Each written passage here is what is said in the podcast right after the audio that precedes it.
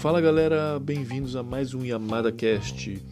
Hoje estou aqui com um cara sensacional, um cara que eu conheci através do lutador do UFC, o Sakai, que ele veio fazer o treinamento dele, ajudar o Sakai aqui em Curitiba. E esse cara é o Antônio Montanha. O Montanha, ele é lutador profissional, profissional de MMA, também é professor de educação física e tem muita história para contar pra gente hoje.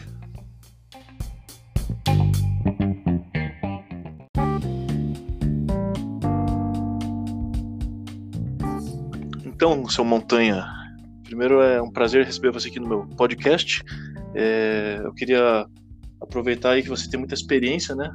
Tanto na parte profissional quanto na parte esportiva, na parte de carreira, de vida, porque eu também sei que você pai de família, é casado, tem, tem filhos, né? Sim, sim, então, tenho um filho. E é, eu sei que o pessoal chama você de Montanha, né? Mas o teu nome é Antônio Paulo Branjão, certo? Yeah, yeah, sim, sim. Primeiro, e de onde que vem esse apelido de montanha? Então, primeiramente, né, é, agradecer a você pela oportunidade de estar podendo falar um pouco da minha história, podendo estar compartilhando um pouco da, da minha trajetória, né, de tudo que eu passei, não só no, nos esportes, mas na vida, né, como a vida foi me ensinando alguns truques, me ensinando como não desistir, né, e, e, e te respondendo, uh, o meu nome Montanha deve ser porque eu tenho, né? Eu tenho 1,96 de altura, sou, sou, bem alto. E quando eu comecei a treinar Muay Thai, eu era o maior da turma, já com, 18, 17 anos. E era o cara que destacava por, por já ser alto, né? Aí os caras começaram a chamar, era eu e meu irmão, aí me chamava de Montanha e meu irmão de Morri. E, e o teu irmão era menor que você? Meu irmão era pouco, meu irmão, eu tenho 96, meu irmão tem 189, 190, entendeu? Jiu-jitsu com 12 anos de idade, né? Eu morava eu morava na roça e eu era bem gordinho e começou aquela febre do jiu-jitsu. Eu tinha 12 anos de idade, começou aquela febre do jiu-jitsu e eu falei, ah, vamos começar a treinar. Até, até mesmo porque no clube que eu era sócio, é, foi o primeiro clube da cidade a colocar jiu-jitsu, era um professor do Rio de Janeiro, então eu gostava bastante e me dedicava bastante. Só que eu tive que interromper, tipo, um ano, dois anos depois, porque como eu morava na, na roça, ficava difícil, né? Pro meu pai e minha mãe me, me levar para treinar e, e, e, e, não, não só por isso, porque também o meu pai, como gostava muito de roça, vivia mais aquele ambiente, e não gostava que praticava muito esporte, que praticasse muito esporte, entendeu? Então ficou meio aquele bloqueio de, me, de ter que me levar para a cidade e aquele bloqueio também de, de não gostar de atividade física, entendeu? Depois de uns dois anos eu tive que parar no jiu-jitsu e com 19, de 17 para 18 anos eu já estava morando na cidade e um amigo me chamou, cara, vamos fazer uma aula experimental de, de Muay Thai, vamos você conhecer como, como funciona e tal. Aí eu falei, ah, cara, um negócio de dar canelada nos outros, tem muita maluquice e tal. Aí ele, cara, vamos lá, você vai gostar, cara. Eu tô fazendo lá, não sei, já tem 4, 5 meses que ele já tava fazendo. E, e, cara, e quando você começa a treinar Muay Thai, você vira um fissurado, né? E ele já falava. Vicia no negócio. É, e ele falava daquilo ali como se fosse, pô, a, o, a última coisa do mundo. E de tanto ele falar isso comigo, que foi alimentando essa, essa, essa vontade na minha cabeça, e eu fui participar de uma aula experimental. Uhum. E comigo não foi diferente, cara. Comigo não foi diferente. Eu, eu me amarrei, gostei muito. É, já fiz a segunda aula, era, tinha direito a três aulas experimentais gratuitas, sem compromisso nenhum. Eu fiz as três aulas e logo depois eu já, já fechei o pacote, gostei muito. E tô até hoje nessa aí. Mas assim, né, a gente sabe que você luta, luta MMA, você dá aula né, de MMA, já acompanhou vários atletas aí é, de renome. E como é que você fez para incorporar as outras artes marciais assim, ao longo do tempo? Você começou daí no Muay Thai mais forte, depois você voltou a fazer jiu-jitsu, fez boxe, que outras artes marciais você fez? Como eu tinha treinado jiu-jitsu, né, em, em, 2009, 2008 mais ou menos, eu, uhum. quando eu comecei ao, ao Muay Thai, e comecei a dedicar ao Muay Thai, fui treinando muito Muay Thai, cheguei a competir, fiz três lutas de Muay Thai, tive duas vitórias e uma derrota. E ao mesmo tempo voltei a treinar jiu-jitsu, fui me graduando, cheguei à faixa roxa do jiu-jitsu e isso com as duas coisas ao mesmo tempo, com o jiu-jitsu e Muay Thai. Os dois juntos? E, cara, os dois juntos. E na minha cidade, na minha cidade, como é uma cidade pequena, sou do interior, né? Sou de Ubá, Minas Gerais. Como a minha cidade era uma cidade pequena, é, não tinha MMA, né? Você ouvia falar muito do MMA, aquele boom que o UFC deu ali em 2008, 2009, depois da época do Pride, que o Rodrigo, o Minotauro, os caras Shogun saíram campeões do Pride e foram pro UFC e começou aquele boom do UFC, né? E na minha cidade não tinha isso, cara. Não tinha não tinha o MMA, entendeu? E eu falei, uhum. cara, que louco, eu ia pro Rio de Janeiro competir, sentia aquela atmosfera, é, competir jiu-jitsu, fui campeão estadual da FJJ Rio, fui campeão é, brasileiro sem kimono naquela época, faixa roxa ainda. Eu falei, cara, eu tenho eu tenho Muay Thai nas mãos e tenho Jiu-Jitsu. Eu vou começar a fazer o MMA na minha cidade. Uhum. E não tinha, não tinha professor disso. Não, não, na época não existia. Ou era Muay Thai, ou e, e até mesmo os caras não combinavam muito. A galera do Muay Thai não combinava muito com a galera do Jiu-Jitsu. Tipo, era tipo uma rixa, assim, né? Cada um é, seu quadrado é ali aí, e não vamos é. se meter nos outros. Jiu-Jitsu, que o Jiu-Jitsu, entendeu? E o Muay Thai era a mesma coisa. Ah, a, a luta começa em cima, e ficava aquele negócio. E eu não, eu era o cara que, que puxava as duas, entendeu? Eu era o cara que tava afim de aprender e me tornar um lutador. Olha que, que interessante. Aí eu fui e falei, ah, vou abrir uma academia. E abri minha academia na cidade, pequena, tinha um pouco de infraestrutura. Quantos, quantos, anos você tinha nessa idade, nessa época que você abriu a academia? 20, 20, 21, já 3, 4 anos depois que eu já tinha começado uhum. a treinar. Abri a academia e minha academia começou a bombar, cara.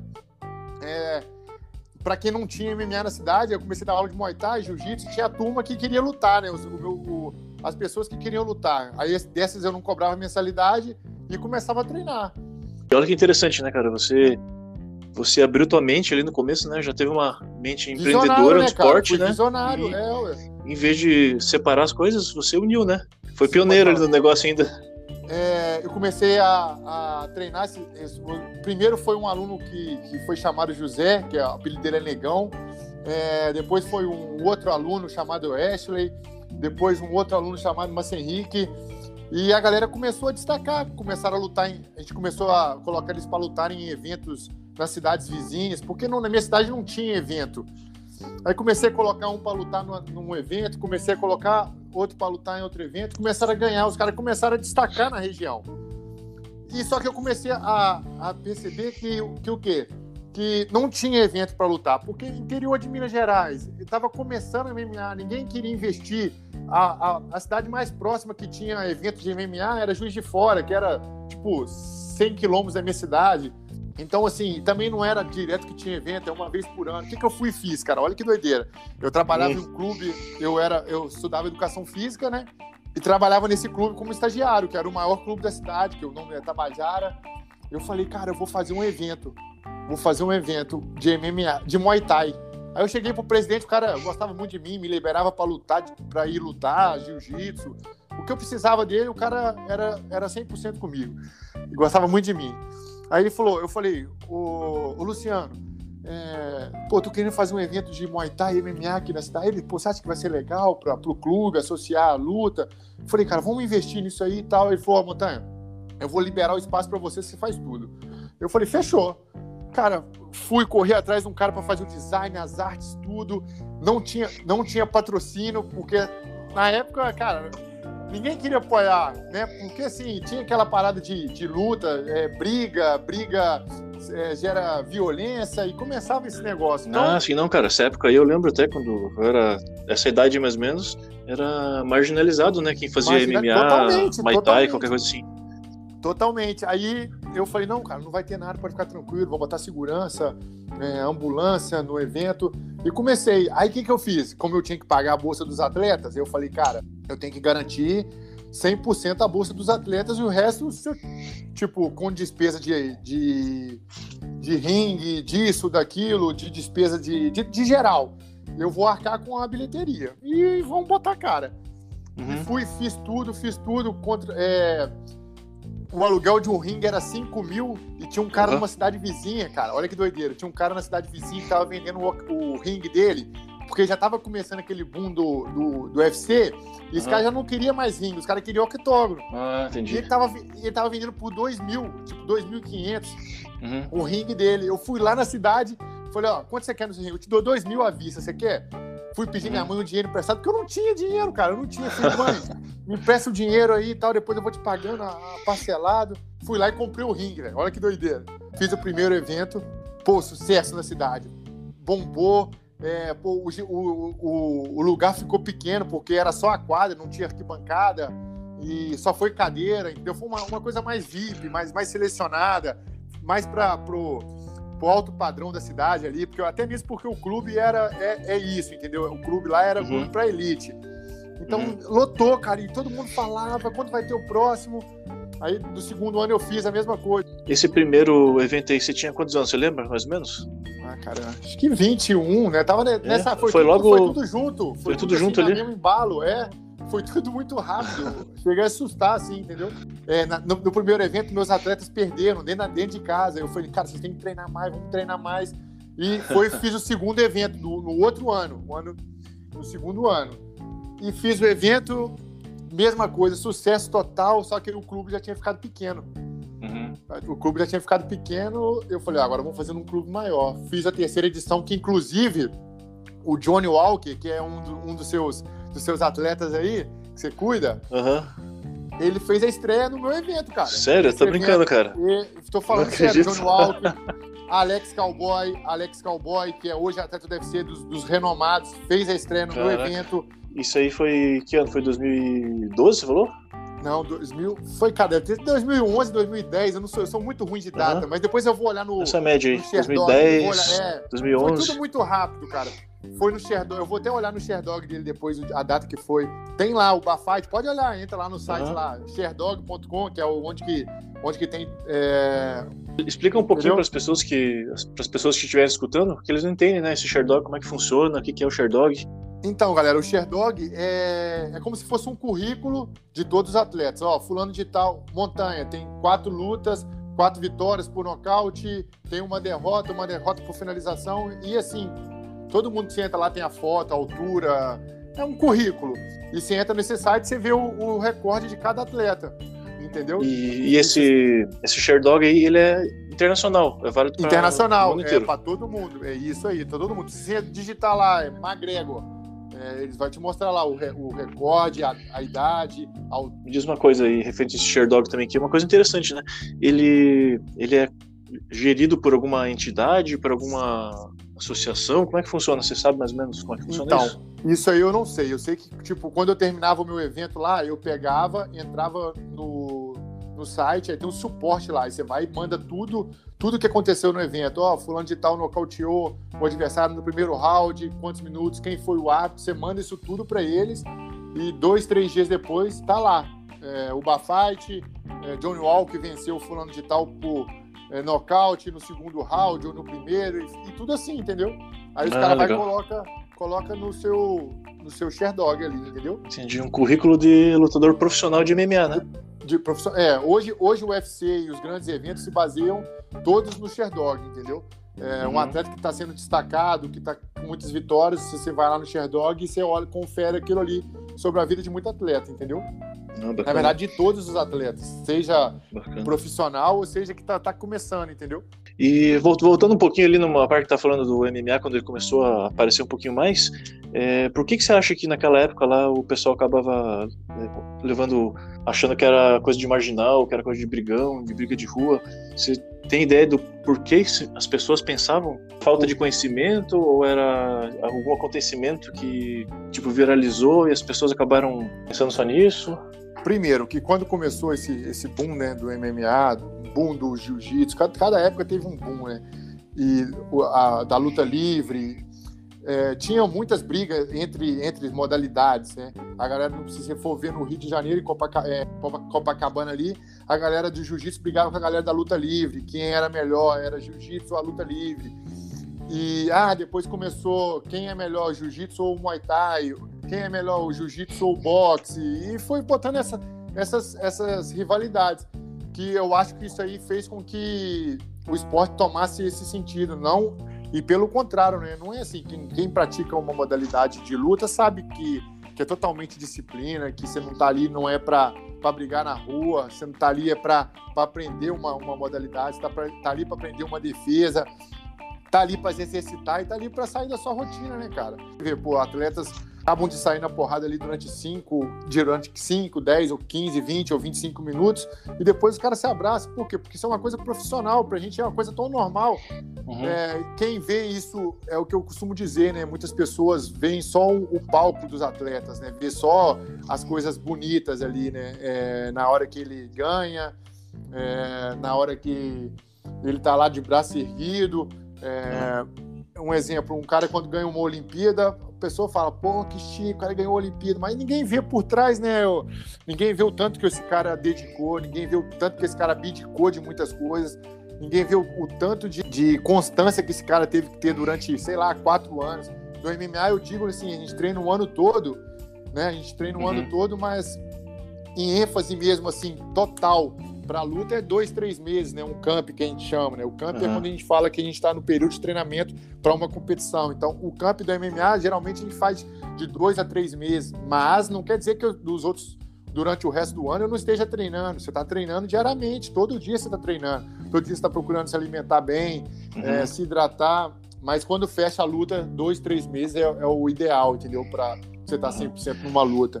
E você já presenciou algum momento assim triste, assim, da, do MMA, assim, nessa questão de marginalização, assim, tipo, de alguma pessoa da sua equipe ou na rua que você viu que foi uma coisa que falou, putz, isso não é um bom exemplo pro esporte, isso não vale a pena. Sempre tem, né, cara? Sempre tem, porque a pessoa tem pessoas que não entendem o real objetivo da, do, do proposto, né? É igual eu, quando eu tinha isso na minha cidade, quando eu tinha minha equipe na minha cidade, é, tinha pessoas que chegavam lá e falavam assim, pô, eu vou aprender a bater em alguém, eu vou aprender isso, Aí, só que aí tem pessoas que, a partir do momento que começam a treinar, você começa a, a encaixar, colocar aquilo na cabeça da pessoa, que aquilo ali é uma disciplina, que tem que chegar no horário, que você tem que chegar ali, tem que cumprimentar o tatame, tem que depois cumprimentar o seu professor, que é um cara mais graduado que você, e N, N, N, N fatores, entendeu? Só que tem pessoas que não entendem isso e, e continuam com aquele pensamento fechado, entendeu? Mas que rápido, rápido sai da academia, cara, porque é. não, não, não, se sentem bem, entendeu? Exatamente isso é que eu ia falar. É aquele... vai, vai limpando sozinho ali, né? As coisas vai, ruins vão indo embora aos poucos, né? O tempo, ele mostra a verdade, né? Com certeza. Ninguém fica escondido por trás da máscara muito tempo, né, cara? Então, assim, você ouve falar, cara, é, ao mesmo tempo que, que, esse mundo é tão grande, você, você ouve falar, tipo, igual na minha cidade, é, 100, 100 mil habitantes, ó, oh, fulano de tal é aluno do Montanha, fez isso e isso, vai cair no seu ouvido. Caras, estou te dando uma, mais uma chance. Você ainda não entendeu o real propósito da academia, que é, é, mudar vidas, que é fazer com que as pessoas tenham mais qualidade de vida, poder ensinar uma, uma luta, uma modalidade né, de luta, poder mudar a vida das pessoas, cara, porque é, esse é o, realmente é, é o real propósito das, das lutas. E não só da luta, de toda, de toda atividade física, né, de todo esporte, cara, é esse. É, uhum. É, se as pessoas acho que dedicassem mais à educação e ao esporte, nós teríamos muito menos criminalidade e, e muitas coisas. Ah, como, Com certeza, como a gente estava dizendo, né, irmão? Como a gente estava falando esse dia atrás, eu tive Covid, né? Uhum. E a gente você chegou até a comentar, né? Cara, uhum. se as pessoas soubessem o, o valor que é se alimentar bem, né? Ter uma qualidade de vida boa, se, se exercitar. Cara, esse, esse, esse Covid tá aí para provar isso, né, cara? o, o, quanto que a gente cuidar da alimentação, do corpo, fazer exercício, é, previne a gente de muitos tipos de doença, melhora tanto a qualidade de vida, prolonga a vida e as pessoas ainda não conseguem ter essa, essa consciência, né? Até, até mesmo, né? Até mesmo mental, né, cara? Porque eu vou te falar, esse, esse, esse eu tive ele duas vezes, já tive Covid duas vezes. A primeira vez foi, foi bem pesada para mim, não por sentir, não por sentir mal, nem passar mal, nem nada mas pela questão que meu filho teve junto comigo. Meu filho tem um, um ano, um ano e quatro meses hoje. Imagina, quando ele teve a primeira vez Covid, ele estava com nove meses, dez meses, é, nove, nove para dez meses. Então, o que foi mais difícil para mim foi esses 15 dias. Ah, a criança não tem, mas você fica sempre com aquele medo.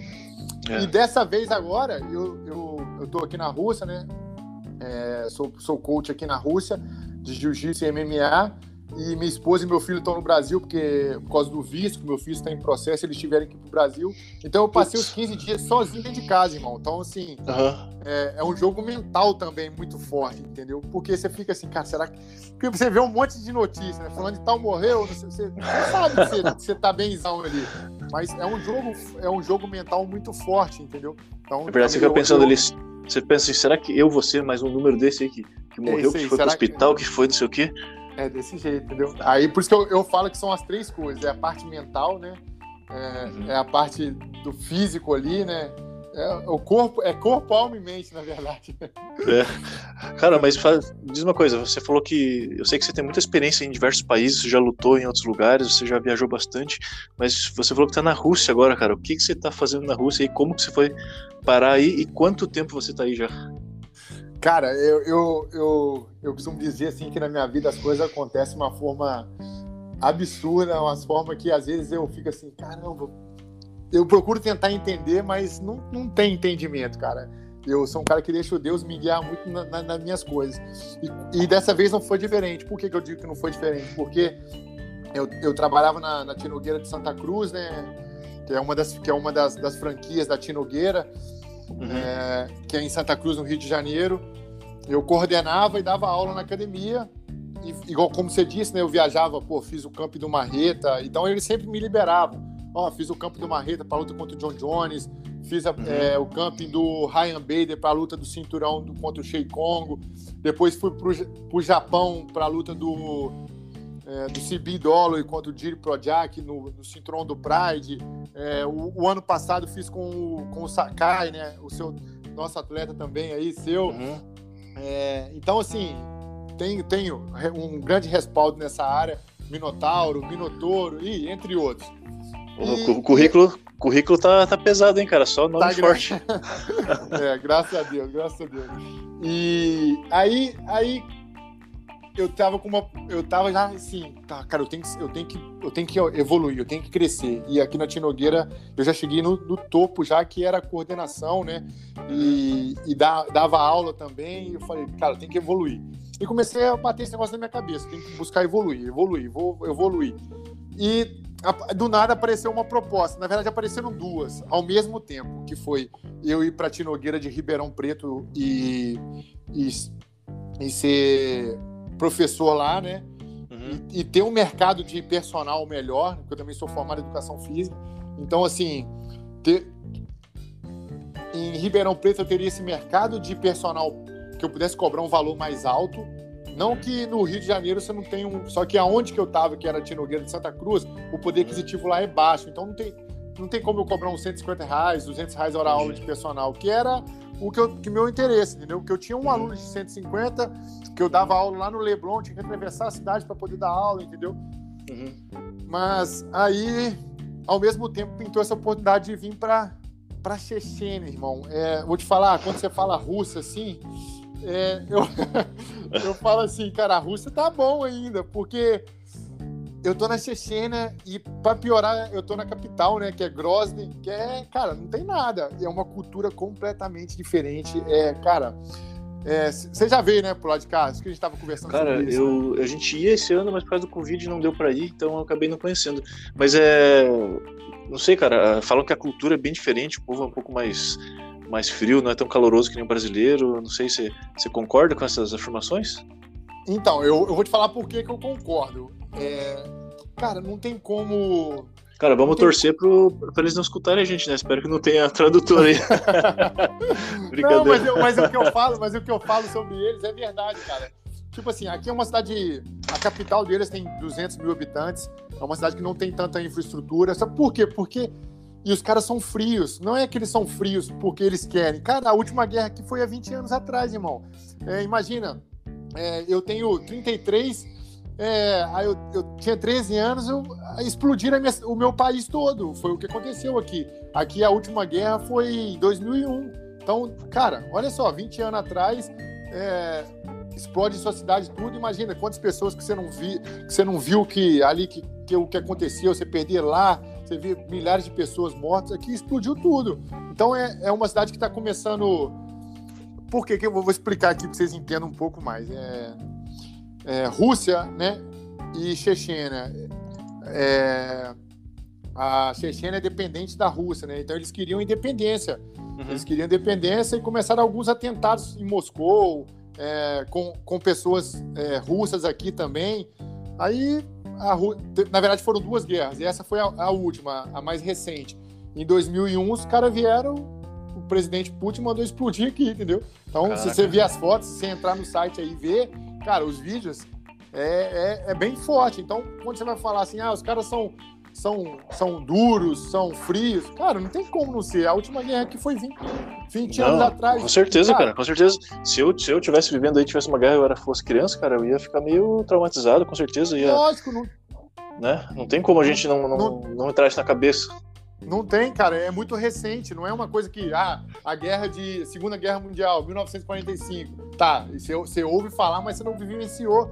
Isso aqui é muito recente, então, assim, a pessoa que tem 20 é, anos tinha, né, tinha 2000, tinha um ano, e uhum. assim vai, cara. Imagina quem da minha idade, você tinha 13 anos, você vê pessoas morrendo, você vê familiares, você vê sua bomba. Imagina como é que não é, cara. E eu vou te falar, os caras são, são muito, muito gente boas ainda por tudo que é aconteceu. Mesmo? São, são. Os, tem alguns, né? Igual, é igual o Brasil, né, cara? Tem exceção. Uhum. Ah, aqui, sim, todo lugar tem, né? Eu sou muito, eu fui muito bem aceito, né? Eu sou muito bem entendido. O que eu peço aqui para os caras, os caras não, não, não pensa duas vezes. É, ah, Montanha está precisando disso, é isso. Os caras são uhum. muito de dar presente, é, os caras te presenteiam, os caras gostam realmente de você. É. E aqui eles não têm a falsidade, cara. Aqui eles, eles são muito verdadeiros. São uhum. muito verdadeiros. Se, se eles perguntarem para você se você está bem, é porque realmente eles querem saber. Não é perguntar uhum. para ser educado. Os caras perguntam porque eles querem saber de como é você está, entendeu? Não é que, não é que nem aqui no Brasil, né? Ah, tudo bem, tudo bem, ah, tudo bem. Sai fora, é, não quer nem é saber. Não, não, não, Falou só por falar. Né? Aqui, se, aqui, se o cara te perguntar se você tá bem, é que o cara realmente quer saber se você tá bem. Ele não vai. Senão ele não vai te perguntar. Não, não, tem, não tem o mimimi, entendeu? Aqui os caras não tem mimimi, não, velho. Aqui é assim. Ah, você tá bem, irmão? Tá tudo bem com você? Os caras querem realmente saber. Mas eles não vão perguntar para você assim, ah, você tá bem se eles não querem saber, entendeu? É, é, é bem interessante. Cara, e assim, é, referente a trabalho e a esporte tudo, aí tem um ambiente meritocrático de verdade? Assim, você consegue mostrar um trabalho bom, eles percebem, eles valorizam, ou tanto faz? O que, que você me diz cara, disso? O jiu-jitsu, para eles aqui, os caras são super valorizados, entendeu? É, é. é, eles gostam. Na verdade, não só o jiu-jitsu, a arte marcial para eles aqui. Por quê? Porque esse é o meu ponto de vista, tá? Esse é o meu ponto de vista. Por quê? Uhum. Porque eles veem na luta uma opção de. de, de uma, na verdade, não uma opção, uma oportunidade. Uhum. Por quê? Porque é, igual nesse lugar que eu trabalho, é o ACA, né? Que é o, o, o, meu patrão é dono do ACA, que hoje é considerado o segundo maior evento do mundo, depois do UFC. Então, Show, é, segundo a uns, a, alguns sites que eu tenho acompanhado, é, os três primeiros eventos do mundo são o UFC, que é em primeiro lugar, né? ACA, que é esse evento do meu patrão, e em terceiro lugar o Bellator. Né? Então eles já passaram o Bellator, que é um evento americano. E, Caraca, e eles não... não sabia, hein? É, é, então eles estão em segundo lugar, segundo os sites que eu tenho acompanhado. Uhum. E então é uma oportunidade, por quê? Porque é daqui, o dono, o dono do evento é da cidade, entendeu? O cara se amarra, o cara é coroa é faixa preta de jiu-jitsu, é o cara que eu dou aula. Uhum. É, entendeu? É o cara para quem eu vim dar aula. E eles estão abrindo uma academia para mim poder dar aula, cara. Olha só. Pô, muito, muito maneiro, né, cara? Muito, e... cara. Os caras valorizam muito. Entendeu? E você tá curtindo essa experiência? Na Chechênia? Então, eu cheguei em dezembro, cheguei dia 20 de dezembro. É, eu tô curtindo muito, tô gostando.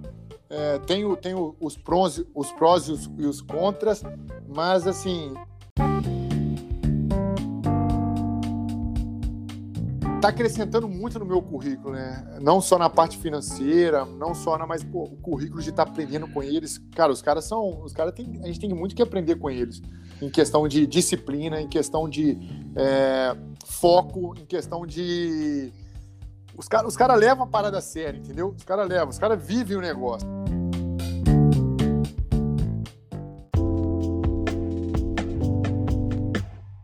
E você fazer parte ainda dessa história toda aí, é, cara, um currículo muito, muito bom, né, cara? Você ter essa experiência com esses outros atletas aí, tanto de, de parte física quanto de mentalidade, né? Depois eu até queria que você falasse um pouquinho assim, até da, do que, que você percebeu que todos esses atletas aí top tinham em comum, assim, de, de mentalidade. Fechou, fechou. Então, você me lembra disso que eu vou te falar do uhum. Rodrigo Minotauro, cara. Beleza.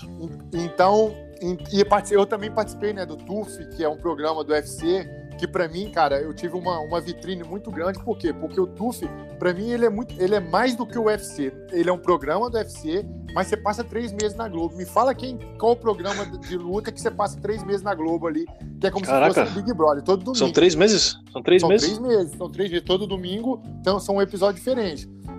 Entendeu? Não, então, cara, conta um pouco mais aí. Você tinha que estar todo domingo lá gravando?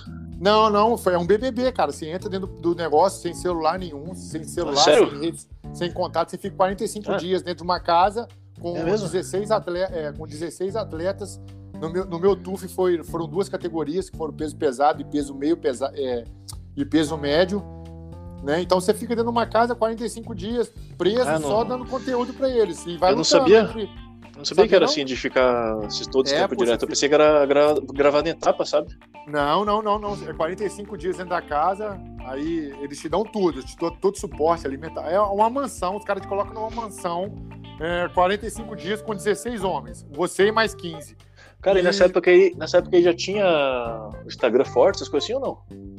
Já, já, não era forte igual é hoje. Foi 2014, né? Eu participei do TUF 2014, que foi o TUF 3, que foi o, o Vanderlei Silva contra o Charles Sony, entendeu? Ah, sim. E... Mas assim, essa questão aí do, do Instagram que eu perguntei, eu perguntei por um motivo. Porque você conseguiu, é, enquanto você estava dentro do desse reality show, deixar teu Instagram com alguém para estar tá gerenciando para você, para estar tá fazendo um marketing para você O que, que acontece? O que, que, que, acontece? É, é, tudo, é tudo você tem um contrato ali, né? Quando você, você, você é escolhido, você assina um contrato, você não pode falar nada não pode falar nada. Você, tipo, você vai falar para sua mãe ali, para a pessoa bem ah, é? próxima de você. Por quê? Porque é tudo sob sigilo, né? É igual, é, sei lá, no limite. Antigamente, uhum. no limite era gravado, né? Uhum. terminava, a pessoa, a pessoa que ganhou já sabia, né? Uhum. E, e a mesma coisa era o TUF. Os finalistas, a gente já sabia quem eram os finalistas. Então, a gente assinava Entendi. um contrato que a gente não podia falar nada sobre, porque senão pagaria uma multa. Mas sempre vaza, né, cara? Todo Entendi. mundo já sabia. Depois de, alguns, depois de alguns episódios, já sabia quem que eram os finalistas. Igual no meu TUF, o finalista do peso médio foi o Vitor Miranda contra o cara de sapato. E, não, do peso pesado. Vitor Miranda contra o cara de sapato. E no, no médio foi o Arley contra o Lioto. O Lioto não o Lioto Machida, o outro Lioto. Uhum. Uhum. Entendeu? Então, assim, tem, você assina, você não pode falar. Entendi. É interessante, né? Naquela época, o, o Instagram não estava tão bombado igual é hoje. Eu acho que se fosse hoje, é, eu teria uma. Não só eu, mas como, como todo mundo que estava lá, teria uma repercussão muito maior, entendeu? É, pra gente e ver é... como as coisas vão mudando, né? Com a, com a tecnologia, com o passar dos anos, né? E você aprende muito, cara. Sabe por que você aprende muito quando você participa de um programa desse? Porque quando você está na vitória, muitas pessoas estão com você. Muitas pessoas. Quando hum. você. Eu vou te dizer por quê. Porque o programa era gravado, né? Na uhum. primeira luta, eu ganhei por nocaute e entrei para dentro da casa. Né? Uhum. E depois eu fiz uma segunda luta dentro da casa. Então, quando eu fiz essa primeira luta, que passou na Globo, sendo que o programa já estava gravado, eu já sabia que eu tinha perdido na segunda, entendeu? Aí, meu irmão, era muita mensagem, você não tá entendendo. Curtida era Sério? Facebook e o Facebook era mais bombado que o Instagram. Ah, era entendi. muita curtida, muito comentário, ó, oh, não sei o que, que top. Eu recebi uma enxurrada. Uhum. E depois Aí foi passando o tempo, eu acho que umas três, quatro semanas depois eu lutei contra o Vitor Miranda, é, que é um amigão meu. Quem assistiu esse episódio viu que foi um episódio que pra mim foi muito difícil, porque eu tava lutando com um irmão meu, entendeu? Putz, a, gente, uh -huh. a gente saía na porrada nos treinos, é, a gente chegou até a brincar. E eu falo que as palavras têm poder por isso. Porque eu, eu, eu virei pra ele e falei assim: hoje a pessoa, se a gente chegar tiver que lutar lá dentro, cara, aí ele falou assim: ah, a gente sai na porrada e pronto. Eu falei e realmente aconteceu isso alguns meses depois. Cara, e como é que é esse negócio, cara, de, de você lutar com um amigo? Como é que é o sentimento ali? Como é que funciona a tua cabeça, teu, teu coração ali ah, na cara, hora? Eu sou um cara muito emotivo, né? Então, isso aí não foi bom pra mim, não, porque eu acho que pesou um pouco ali. A minha primeira luta foi muito mais difícil do que a minha segunda. E a primeira eu ganhei, e a segunda era um cara que eu treinava com ele todo dia, eu sabia os defeitos dele, sabia a, a, as qualidades dele, entendeu? Mas na hora eu não consegui sair nada, não sei. Não foi meu é. dia ali, eu não tava bem, entendeu? Eu imagino que deve ser difícil, porque eu também sou um cara emotivo, assim, então acho que nem, nem consegui bater alguém eu consegui se eu fosse lutador. Não, não foi legal, não, não foi legal, não.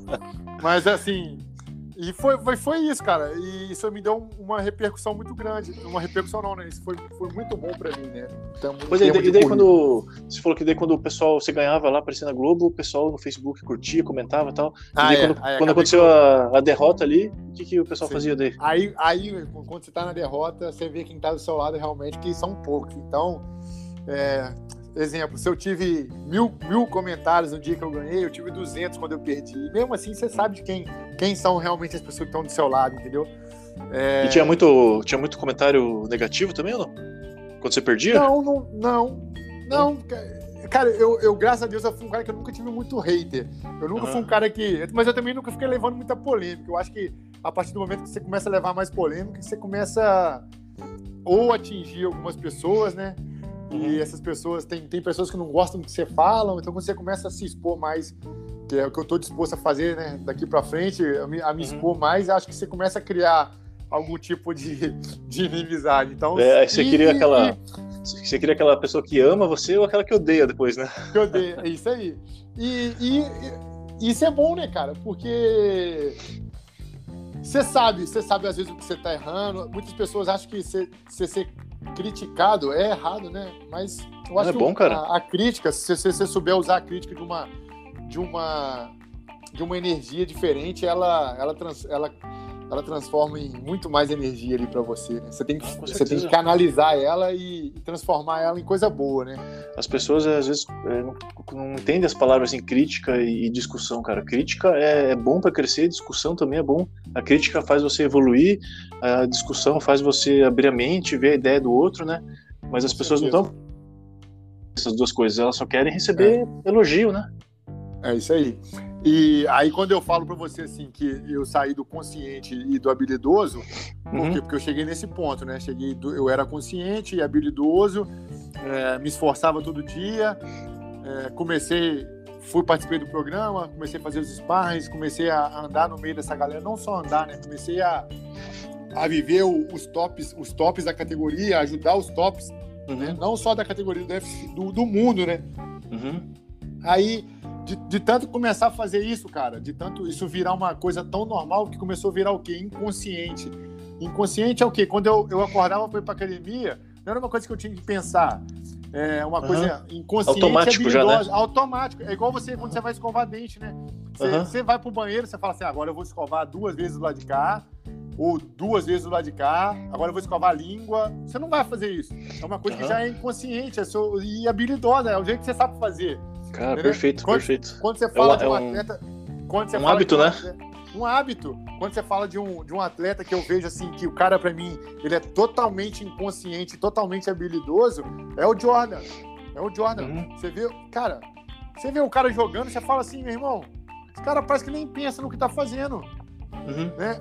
Nem pensa no que está fazendo. Então, quando eu falo que os quatro pontos para mim, né, da, da, minha vida, na minha carreira, é, são esses quatro pontos para hábitos, são esses: é o inconsciente sem habilidade, o consciente sem habilidade, consciente mais o habilidoso e uhum. o inconsciente habilidoso que, que ele vira igual você quando você vai fazer seus treinos né, de musculação, uhum. sua preparação física com seus atletas. Isso para você é uma coisa inconsciente na maioria das vezes. Você vai, você chega lá, você sabe o que você tem que fazer, eu acho que, que se a maioria das pessoas é, começasse a fazer com que as coisas das suas vidas é, começassem a virar uma rotina, né? É, virar hábitos, cara, isso fica muito mais fácil. Não tem que ser uma coisa que sacrifique, sacrificante, não tem que ser uma coisa difícil. Mas faz, vai, vai devagar, né? Vai devagar, vai buscando. Foi o que aconteceu na minha vida. Eu não cheguei da noite pro dia e falei assim, ó, você é um cara inconsciente, habilidoso. Não foi assim, cara. Uhum. Eu tive, durante esse durante esse, esse, percurso eu tive muito, muitos altos e baixos, né? muitas derrotas. É... Pois aí, falando disso aí, deixa eu até fazer um, uma pergunta Sim. que interessante, cara.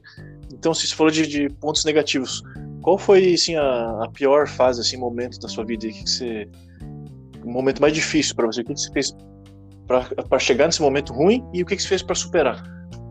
Então, eu, na verdade, para mim, eu tive dois momentos difíceis na minha carreira de, em termos de lutas. Que na verdade são as derrotas. Né? As derrotas, para quem é um atleta e sabe que treina, que se dedica muito.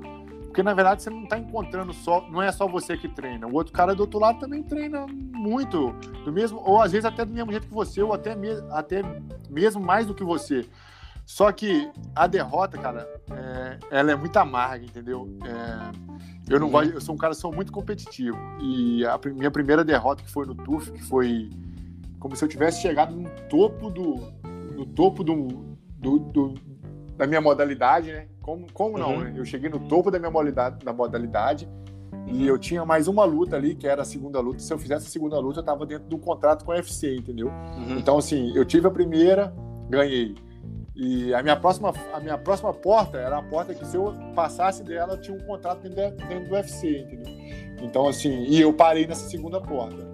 Cara, isso aí deve ser difícil aí pro, É. pro psicológico, né? Você saber assim, cara, Foi. a próxima luta é a luta da minha vida. O que, que eu vou fazer agora? Foi. Você pensou é, isso? É muito difícil. E pensei, e por outro lado também foi uma luta difícil, né? Porque foi com meu amigo, né, cara? Então, assim, ao mesmo tempo que pesou de um lado, é, ficou uma, meio que, na verdade, uma balança ali. Tentei equilibrar, mas na hora, na hora do octógono ali, quando a porta fecha, é totalmente diferente, né, cara? Porque ali é só você e o cara, né? É, ma- é, o que eu falo, eu faço algumas palestras às vezes contando a minha, a minha trajetória, né? Já fiz pô, várias aí no Rio de Janeiro, no Rio de Janeiro, contando a minha história, na minha cidade também. E eu boto muitas pessoas para imaginar, cara. Imagina você num, num ginásio, num- é, num ginásio, num, num estádio, né? Com, sei lá, 5, 6, 7, 40 mil pessoas te assistindo. E o cara te coloca dentro de uma, de uma, de uma gaiola, né? Que é um octógono. Aham. E chegou num momento que tá só você e o cara na sua frente. E aí? Uhum. Qual, qual que seria a vontade de muitos? Cara, meu irmão, o cara pensa, olha pro outro cara e fala, meu irmão, o que, que eu tô fazendo aqui? Que loucura, é, é, entendeu? Por quê? Porque não é fácil, aí você vai passar, você vai enfrentar seus medos, você vai, vai enfrentar seus, os, seus, os seus piores pesadelos ali dentro. É, E cara, eu depois, sempre, cara, digo, eu sempre digo assim, cara, se você tem. soco, Hum. o que eu falo, você deu o primeiro soco, o primeiro chute, alguma coisa que seja, você tomou iniciativa, acabou. Isso aí. Então eu falo para muitas pessoas, ó, não fica pensando muito para tomar iniciativa, não. Toma e depois ao- ao- no, no meio do caminho você vai corrigindo, porque nada vai ser perfeito, cara. E ali dentro é a mesma coisa. Você, você fez a primeira coisa, o resto vai sair no, no automático, cara. Por quê? Porque na maioria das vezes você não tá dentro, nem dentro de si. Entendeu? E assim, se você pensar bem, cara, as pessoas têm medo, né? E se você Tem tem medo. medo de alguma, de alguma coisa, é porque essa coisa tem uma importância grande, né? Então eu sempre Com falo, se você, tem, se você tem medo, enfrenta o medo e vai, porque vai valer a pena. Né? Vai, vai com medo mesmo, cara. Eu Vai com costumo medo. muito, Vai com medo mesmo, entendeu? E, então, essa pra mim, cara, essa foi para mim foi a maior, né? Por, por causa do, do que tava. do que eu tinha pra ganhar com isso aí. E E como é que foi depois, depois- que você eu, perdeu eu essa tive luta? uma lesão também, né? Eu tive uma. Eu tive. Eu rompi o ligamento cruzado posterior do joelho e o, eu fudi o menisco também nessa luta. E acabou que depois eu, eu tive que operar, então eu fiquei mais um tempo parado. Então Hum, eu falei, ah, cara, não sei se eu quero mais, porque é uma vida que é bem puxada, é bem difícil. Mas acabou que eu, eu comecei a trabalhar nessa tinogueira, né? De Santa Uhum. Cruz, eu comecei a ter uma renda. Aí pintou um evento nos Estados Unidos para me lutar. Eu falei, ah, era a luta principal do evento. Eu falei, ah, treinando, não estava treinando tanto, mas estava trabalhando muito. Eu falei, ah, vamos topar isso aí. Caí para dentro. E logo depois eu perdi de novo também. Não logo depois, um- acho que um ano, um ano, dois depois, eu perdi essa luta, entendeu? Que também foi uma Uhum. luta mu- muito difícil para mim. Por quê? Porque eu tava. Eu tava num, num processo assim que eu não sabia se eu ia continuar lutando, se, ou se eu ia parar uhum. porque eu já tava, já tava noivando, já tava pensando em ter filhos. Então eu falei, ah, cara, não sei se, se eu continuo nesse caminho de tentar lutar. Eu já, já sou faixa preta de jiu-jitsu, cruang preto de muay thai. de- então eu Uhum. falei, já formado em educação física, pintou essa oportunidade de, de, de coordenar a academia e ser um dos professores lá, de comandar lá. Ah, vou e vamos ver o que vai dar, entendeu? Uhum. Foi- então, para mim foi essas duas, Aí você duas tomou- derrotas aí que mais pesou na minha, minha carreira. Aí você tomou esse rumo novo aí que, que te trouxe onde você tá agora, né? É, que é, você ver como é que as coisas acontecem, né, cara? Uhum. Entendeu? E, cara, isso- a gente falou, a gente falou agora da- das piores fases aí, né? Dos momentos mais difíceis. E qual que foi a, a melhor fase, assim, os melhores momentos aí na tua carreira profissional ou esportiva? Né? Pode escolher um. Ah, cara, eu tive muitos. Ah, Se você for, por isso que é esse negócio, né? A gente tem que olhar mais os pontos positivos do que os negativos, né? Durante um- Uhum. um- uma caminhada. E Eu, de negativo, vou te falar que eu tive esses dois. Agora, positivos, eu tive muitos, muitos outros. E eu conheci países que eu jamais ia conhecer. Eu conheço a Holanda, conheço Japão, conheço Estados Unidos, conheço Rússia, conheço aqui agora a Chechênia. E já fui para os Estados Unidos umas seis vezes. É, pô, conheço Vegas, e conheço Nossa. geral. Isso é uma Olha. coisa que eu jamais ia imaginar na minha cidade, cara. É? Você não, você não imaginava? Você ia viajar tanto assim? Ih, jamais, cara. Vou te falar. A minha família é totalmente. é, mais fechada, a gente não tem Mais muito- conservadora, assim? É, mas bem mais, bem mais conservadora. Porque é roça, né, irmão? Meu pai foi criado Uhum. na roça. Meu pai, os pais, os pais, né, foram. Meu, minha mãe, minha mãe não, mas meu pai sim. Meu pai mexe com Uhum. fazenda, então imagina, um cara bem fechado. É, a gente não tinha muito de viajar nas férias, ao invés de viajar era trabalhar, entendeu? Hum, Então, na trabalhar na roça, no serviço pesado mesmo. É totalmente, ninguém imagina isso, né? Mas era assim, cara, a minha vida, entendeu? Mas era, era assim, trabalhar, tirar leite, era, é, minha vida de férias era essa, cara. então, olha que mudança, Era- né, cara, de vida. Mudou da água pro vinho. Totalmente. Cara, e igual eu te falei, isso aí tudo foi consequência. Não, não foi, nunca, nunca, nu- nunca pensei nisso. Ah, eu quero viajar, quero ter dinheiro. Mas não, mas Aham. quando você vai fazendo as coisas certas, isso aí vai, você vai virando consequência. Vai, não tem como não vir. Ó, conheci Holanda, pô, Japão, Aham. fiquei em Tóquio lá no Réveillon. Pra, tudo com luta, tudo com luta. Entendeu? tudo com luta. Sem tirar um dinheiro, um centavo do bolso ganhando, entendeu? São as coisas quando que o falo- esporte, né? O esporte traz pra gente. esporte.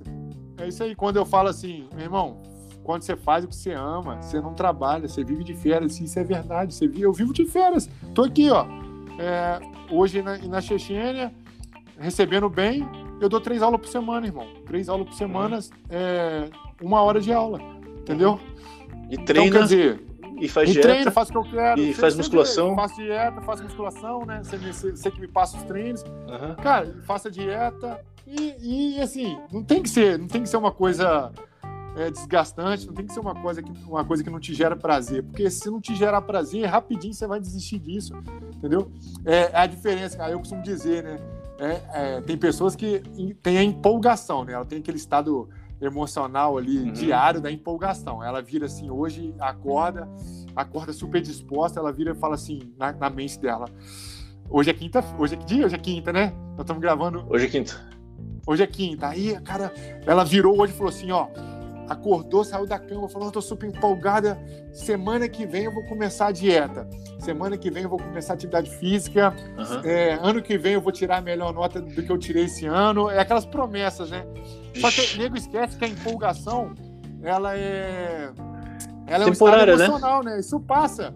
É, se, se, e, se, e se a empolgação passou? Uhum. Entendeu? Aí a sua mente vai começar a falar assim pra você, seu cérebro vai começar a te sabotar, né? Ele vai falar pra você assim: Ah, pra que isso?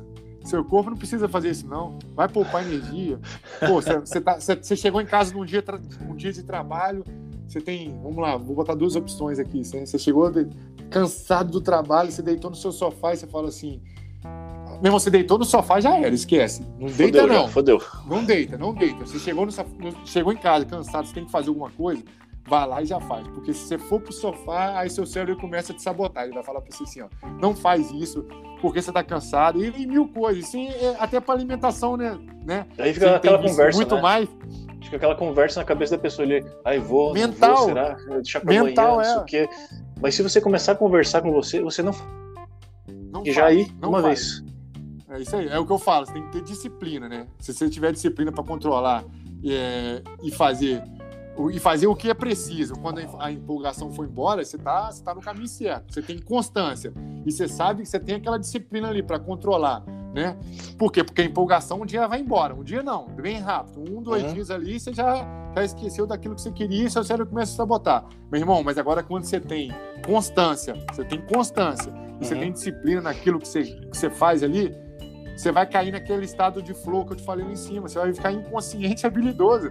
Você vai Uhum. esquecer, você vai É. esquecer de tudo, entendeu? Vai Você fazer um vai, você vai automático e vai mandar ver. normal. Você vai tomar banho, você vai tomar banho, você chega lá É. no banheiro e fala assim, ó, agora eu vou lavar a cabeça. Não, agora eu vou passar o sabonete aqui. Não, Uhum. você, não, você, não, você não é assim, cara. É Não. uma coisa inconsciente, habilidosa pra você. Você vai lá e vai fazer, entendeu? Isso aí, isso aí que você falou de pessoa ficar na empolgação, na, na promessa, não sei o quê, é que nem quando tem a virada do ano, né? Todo mundo Do- promete que, aí, é, então. que vai ganhar dinheiro, que vai emagrecer, que vai Eu ficar forte, que vai casar, que vai mudar de vida. Passa um Não. mês, a pessoa já largou tudo. Irmão, um mês é muito. Vou te falar, vou te falar. Passou o final do ano ali, dia 2, dia dois, três, o cara começou a fazer, viu que ele gera pra ele desconforto. Por quê? Porque é o que a gente estava dizendo desde o começo. Tudo que te gera de, tudo que gera conforto, você não vai ter resultado. Tudo que te gera desconforto, você vai ter resultado. Isso, isso aí não, não tem como Exatamente. não acontecer, cara. Exatamente. Tem que buscar o desconforto todo dia, né? e buscar o... Sabe o que acontece muito hoje em dia? Vou te dizer que as pessoas focalizam, acho que, vamos lá, 90% no que acontece, no que aconteceu, no que acontece ali no momento. Vamos supor, é, eu fiz até um post é, um, há uns dias atrás sobre isso. É, você teve dois minutos, dois minutos no, no dia de ruins uhum. ou você teve 1.440 minutos é, ruins, entendeu? As uhum. pessoas, o que, que elas começam a fazer? Elas focam muito nos 10% que não deu certo. É exatamente, cara, isso mesmo. É, Perfeito. Aí, e, e, e, e 10% elas fazem com o que aconteceu. Vamos supor, é, 90% ela está pensando naquilo que aconteceu, ao invés de. Né, Resolver o problema. No, é, Muda isso, cara, muda. Começa, bota isso aí 5, 10% no que aconteceu e 90% para resolver o, que, o seu problema, que vai, que vai acontecer, que vai melhorar. Não tem como não acontecer, entendeu? Até porque a gente vai ter problema todos os dias, o resto da vida, né? Todos aí de, dias, aí depende como. de como a gente vai lidar com esse problema, né? Como é que você vai agir, cara? É, é, é, a, é a, famosa frase, né? Voltando ela de novo, do rock balboa, mas é verdade. Uhum. É, uma, é, verdade. é uma frase clichê, mas é verdade. Quanto mais mas é apanha, puramente mais verdade. você apanhar, cara. Não tem como, é. entendeu? E é a mesma coisa, quando você começa uma dieta, você, tem, você começou empolgadão lá, né? pô, que dieta legal, dá três dias que você começou a cair naquela rotina ali, né? Que você começa, o corpo já começa, nossa, isso aqui não tá tão legal. Só que a pessoa, aí ela começa a se sabotar e começa a parar. Não, cara, continua, né? Tem constância, tem disciplina que vai dar certo, cara. Você viu militar, militar, atleta, é, esses caras são, são muito o quê? São muito disciplinados, cara. É, para mim, igual eu fiquei esses 15 dias né, de Covid dentro de casa que eu não podia sair, eu arrumei, eu, eu pedi para comprar elástico para mim aqui, para mim poder treinar dentro de casa. Eu ficava aqui, uhum. amarrava o elástico na porta, em tempo de arrancar as portas aqui e ficava treinando. Por quê? Porque isso para mim, se eu, não, se eu não fizesse aquilo ali, eu não, eu, eu não me sinto bem, entendeu? Eu não sinto que eu gastei aquela energia, aquela vontade, entendeu? E, cara, e é impressionante quando você faz, o seu corpo muda, você começa, a sua mente começa a mudar e bum, começa a abrir um monte de coisa que você fala, caramba, é. velho, eu era cara, um cara, é. eu era um cara merda. Uhum. Eu era um cara. É, mas é verdade, quando você cai na realidade e fala assim, meu irmão, eu tava perdendo tanto tempo. E é verdade, você começa a se sabotar, entendeu? E você começa a fazer, você começa a fazer atividades, começa já a liberar endorfina, serotonina, já dá aquele bem-estar, você já tem um insight, já tem uma ideia, já começa a colocar em prática e tudo vai fluindo, né, automaticamente. Isso aí. Mas aí é, aí que tá, né? A pessoa não pode aproveitar essa empolgação e deixar que ela passe, né, velho? Não, isso aí é, o, é o hábito, a formação é do hábito. É o hábito, isso aí. É aquela, aquela formulazinha que eu ensinei lá em cima, né? Aqueles quatro, uhum. aqueles quatro pontinhos lá, né? Que ajuda muito, cara. Entendeu? Cara, e é, voltar um pouco falando do, dos atletas que você que você Isso trabalhou que junto, cara. Sim. Eu queria saber assim, o que que você percebeu que todos esses atletas aí que chegaram no topo aí, os melhores do mundo que você trabalhou, eles têm em comum?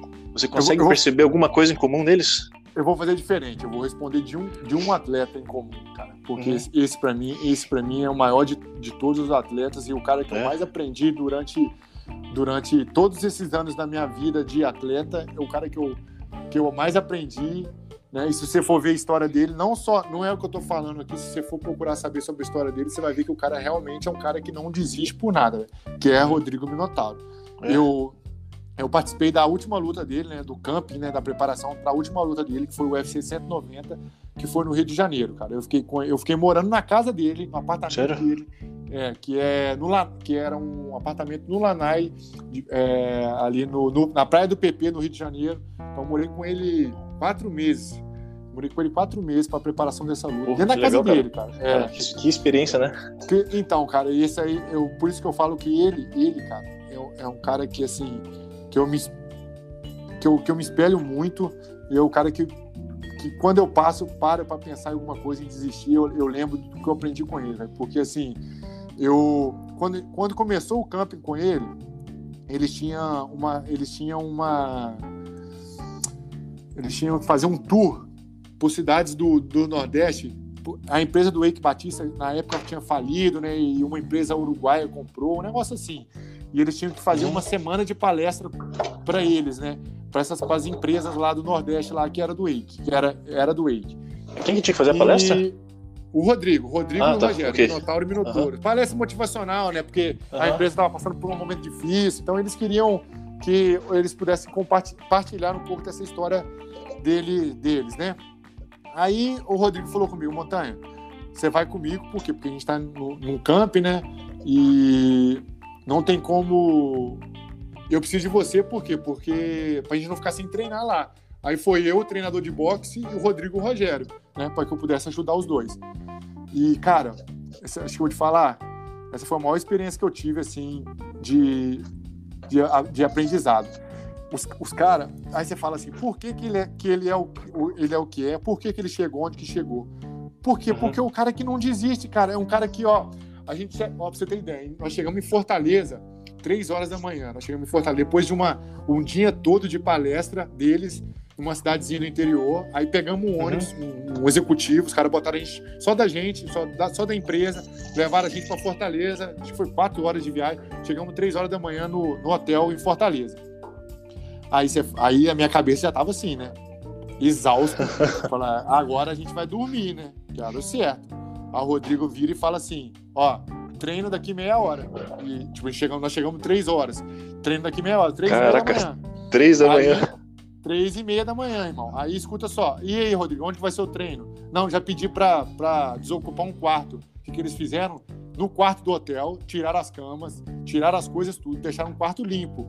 Sem nada, sem, sem, sem armário, sem nada. Limparam o quarto, só, só o Caraca. quarto. Começamos a sair na porrada ali dentro. Treino de boxe. Aí o, Eri, o Erivan, que era o professor de boxe, ficava com a manobra puxando para um e eu fazendo o treino de contato com o outro. Aí trocava, montanha e Minotouro, montanha e Minotauro, aí ficava, ficava naquele circuito. Meu irmão, deu 15 minutos de treino, liga a recepção. Ó, vocês estão fazendo muito barulho, não, não, dá para vocês continuarem aí, vocês, os, os, os ossos estão reclamando que estão tá com um barulhado danado, aqui, aí tá, você pensa que vai acontecer o quê? Que terminou o treino. Não, sabe o que aconteceu? Nós fomos para a garagem do hotel. Sabe o que é a garagem do hotel? Não tem garagem coberta. Era garagem por quê? Porque o hotel era na frente da praia. Então a garagem era tipo um asfalto na lateral do hotel. Aí o que, que aconteceu? Saí na porrada ali, cara. E, e, cara, isso foi uma semana assim, irmão. Uma semana. Eu cheguei no, no domingo, no Rio de Janeiro, eu fiquei uma semana passando mal, velho. Passando mal, gripado, resfriado, imunidade. Imunidade lá embaixo.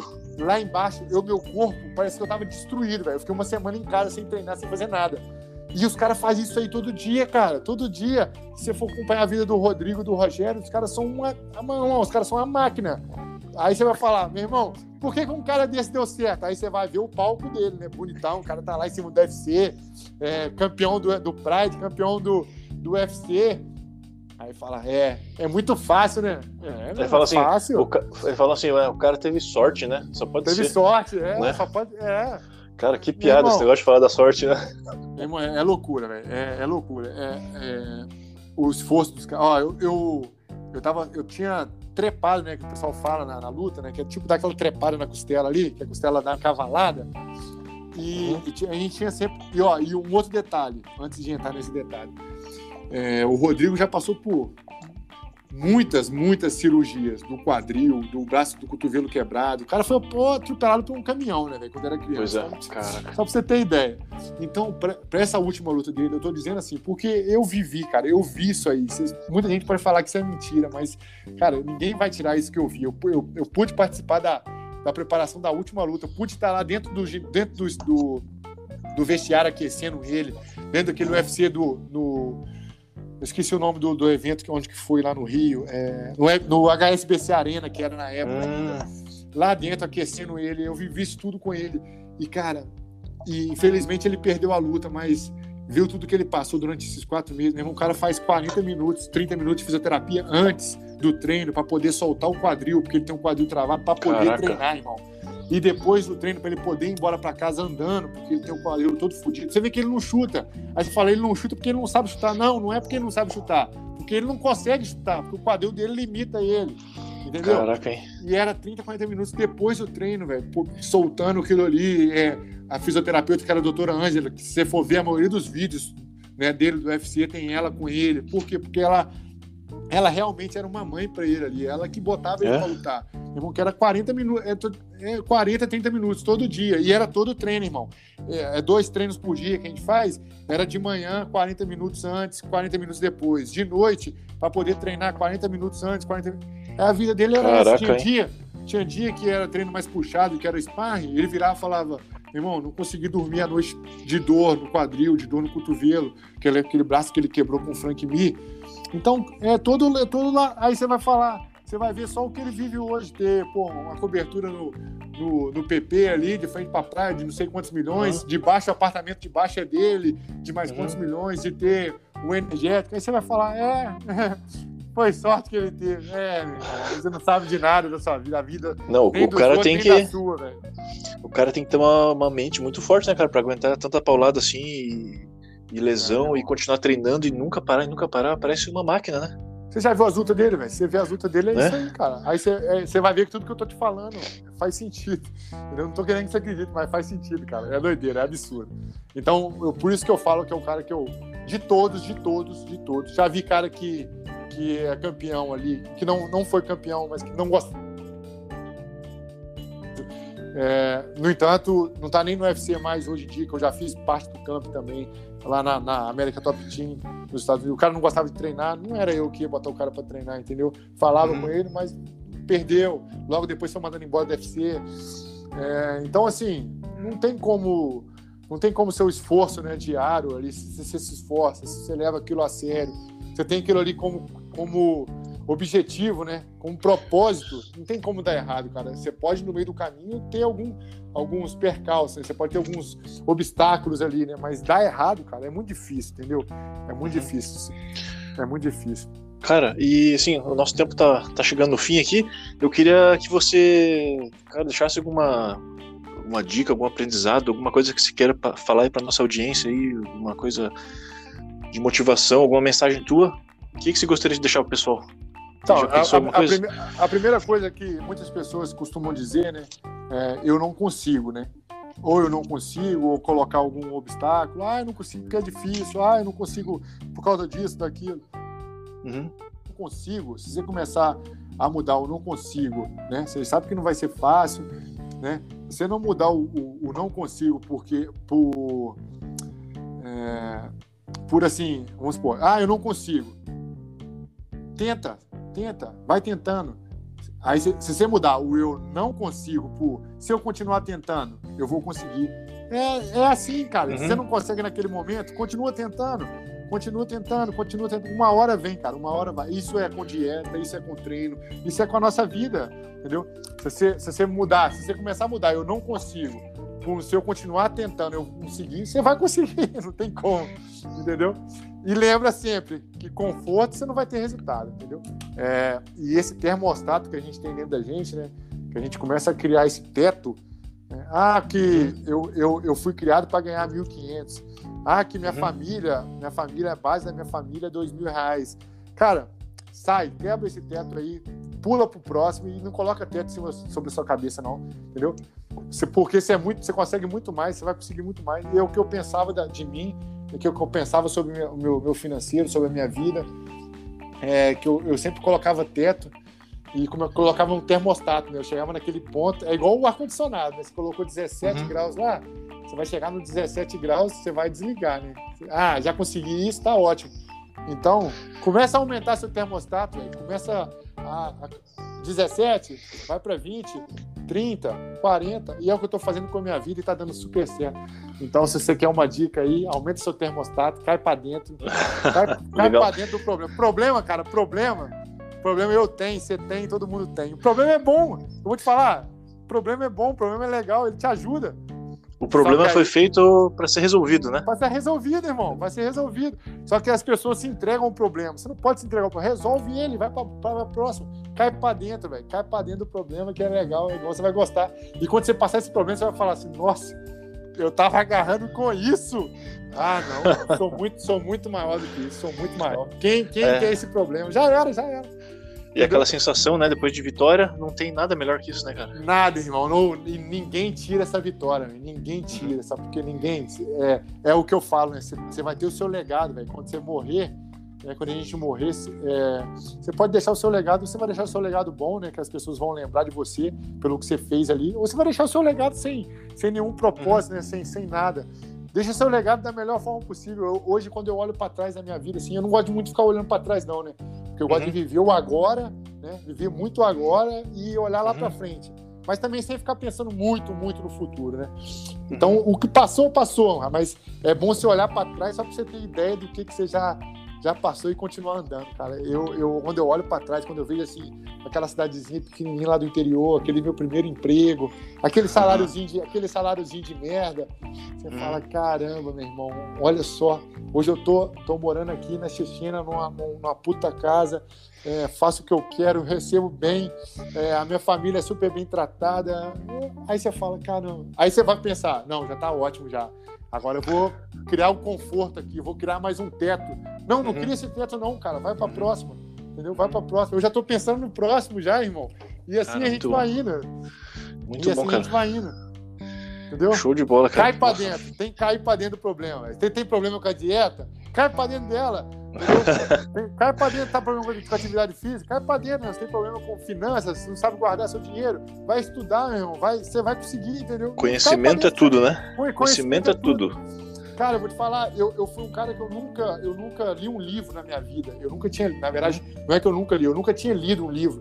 Eu não, uhum. eu achava que isso era um desperdício, né? Porque conforto, né? Mais uma vez, conforto. Ah, seu cérebro vai falar assim para você, ah, pô, você vai ler vai ler a Bíblia, é, você vai tomar um banho gelado. Tudo seu cérebro fala para você, não, tudo que é mais confortável é mais fácil, né? Tudo que é, é mais confortável é mais gostoso. Você começa a começar a, a sabotar seu. Sabotar não, você falar quem manda. Eu, eu, é. quando eu, ó, eu, eu tô morando na Rússia, um frio. Hoje não tá frio, né? Mas na época difícil você fala, eu tomar banho gelado nesse frio? Eu chego debaixo do chuveiro, já olho assim e falo assim, irmão, quem manda aqui sou eu. Né? Não é você, não. Já olho, já trincando os dentes. Aí quando eu ligo o chuveiro ali, aquela água gelada, urru, já... e faço isso, velho. É assim. Quem manda sou eu, não tem dessa. Não tem que ficar me sabotando, não, velho. E se você começar a pensar assim, vai ser melhor, cara. Vai ser melhor. Você vai perfeito. passar. A gente tem que. A gente não tem controle de tudo. Mas não tudo tem, que a gente tem, tem controle, a gente tem que controlar, que é a gente mesmo, né? É, e aí eu comecei, a ler, eu comecei a ler livro, cara. Eu comecei a ler livro e coisas que você falava assim: caramba, eu tava agarrado nisso. É, isso, isso tava me, me agarrando por, e não era nada, entendeu?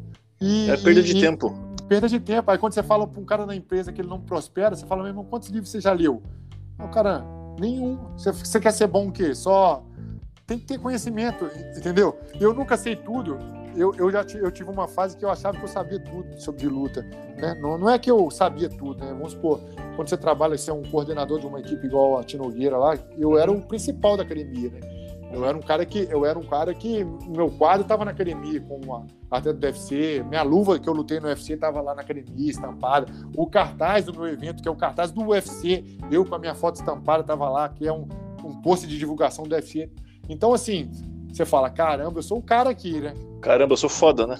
Sou foda. Só que aí, cara, você fala assim, irmão, começa a deixar isso tudo pra lá. Você sabe, você tem que. Você pode aprender qualquer um aqui dentro, cara. E eu comecei a fazer isso. Comecei a aprender com, com um faixa branca, você aprende, cara. Uhum. Entendeu? Você aprende, você começa a absorver isso, já era, já era. Quando você assustar, só que você não pode achar que você sabe tudo, entendeu? Você sempre sabe vai saber alguma coisa, você sempre vai aprender alguma coisa. Igual a gente tá aprendendo nessa live, tô aprendendo com você. Cara, todo mundo é sabe assim, alguma cara. coisa e todo mundo pode ensinar alguém alguma coisa. E é isso aí, entendeu? Então não, não subestima as pessoas, não. Acredita que ela pode passar alguma coisa, seja uma palavra de motivação ali durante o dia. É, é assim que funciona. Beleza, seu Montanha. Cara, eu queria agradecer você de novo aí por, por seu tempo aí. Sei que você é, não, que isso. Tá, tá, tá trabalhando um aí na rua, você tá fazendo um monte de coisa. E agradeço muito o teu, teu tempo. Foi um prazer essa, fazer essa, esse podcast com você. Com certeza a gente vai Pô, agregar eu... bastante para os nossos ouvintes aqui. Com e certeza. futuramente, aí, se puder, a gente vai fazer mais, mais vamos, vamos podcasts, live, mais live. Isso, fazer, uma live no Instagram. Aí, uma live a gente consegue responder algumas perguntas. A gente pode abrir Com certeza. Um, um, um questionário que a gente pode responder as pessoas. Né? Fica mais, dá para mais pessoas participarem. Com certeza, então. Cara, muito obrigado novamente. Cara, tá? Um abração para você. Se cuida aí eu, e um abraço para tua família também. também né? é, pô, para quem não sabe, né, é, você é meu, meu nutricionista, né, tá me ajudando nos meus treinos, para gente dar uma marombada. então, assim, te agradecer também pela essa oportunidade. É, te agradecer também por, por esse bate-papo que, que para mim foi, foi muito produtivo. É, a gente vai aprendendo um com o outro e se embora para próximo. Então, lembra, galera, lembra aí cai pra dentro do problema. Se tiver problema, é bom, velho. Você vai gostar do problema. Se, você conseguir resolver, você vai gostar dele. Entendeu? Show, irmão. Beleza. Muito obrigado, velho. Muito obrigado. Maravilha, Abração então, pra cara. todo mundo. Com Deus. Valeu então, Montanha. Tamo junto, tá?